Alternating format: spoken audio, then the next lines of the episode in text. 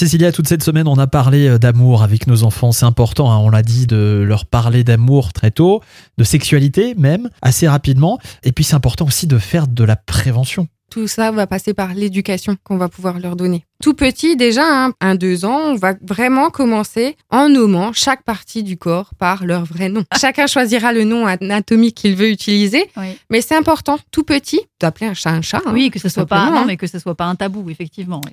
Et puis, les tout petits devraient du coup savoir que leur corps, il est privé. Et que euh, c'est normal aussi que les tout petits, ben, ils explorent leur corps, ils explorent leur partie génitale. Et que chez eux, ben, ça fait partie de leur développement. Entre 2 et 4 ans, l'enfant, il doit vraiment comprendre que euh, leur corps est propre à eux. Et que euh, c'est un droit de pas vouloir qu'on le regarde, c'est un droit de pas vouloir qu'on le touche, et qu'il y a seulement certaines personnes qui sont amenées à toucher leur corps. Mhm. Ce qui est important aussi, c'est qu'ils commencent tout doucement à apprendre à partir de quel moment la nudité est autorisée ou pas. Il y a des règles, des codes, des conventions. Ce qui est aussi important, c'est à partir de 5-6 ans de pouvoir parler de l'hétérosexualité, de l'homosexualité, de la bisexualité. Dans leurs entourages, ils peuvent avoir par exemple un copain ou une copine qui peut avoir deux mamans, deux papas. C'est des choses qui sont aussi normales et qu'il n'y a pas de réglementation particulière par rapport à la personne qu'on a envie d'aimer.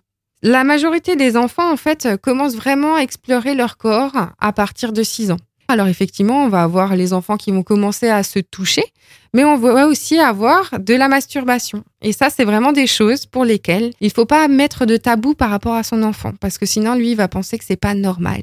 Ce qui est vraiment important, c'est euh, de continuer à leur apprendre quelles sont les relations saines, quelles sont les relations malsaines, quelles sont les limites qu'on peut avoir par rapport à la sexualité. Et aussi, je pense vraiment aux ados, euh, cette prévention par rapport à la contraception et par rapport à la protection vis-à-vis des MST. Là, ce sont les vacances ce soir. Ça veut dire que la semaine prochaine, on va parler des vacances, les vacances pendant lesquelles on peut continuer à apprendre. Et ça, c'est important. bon week-end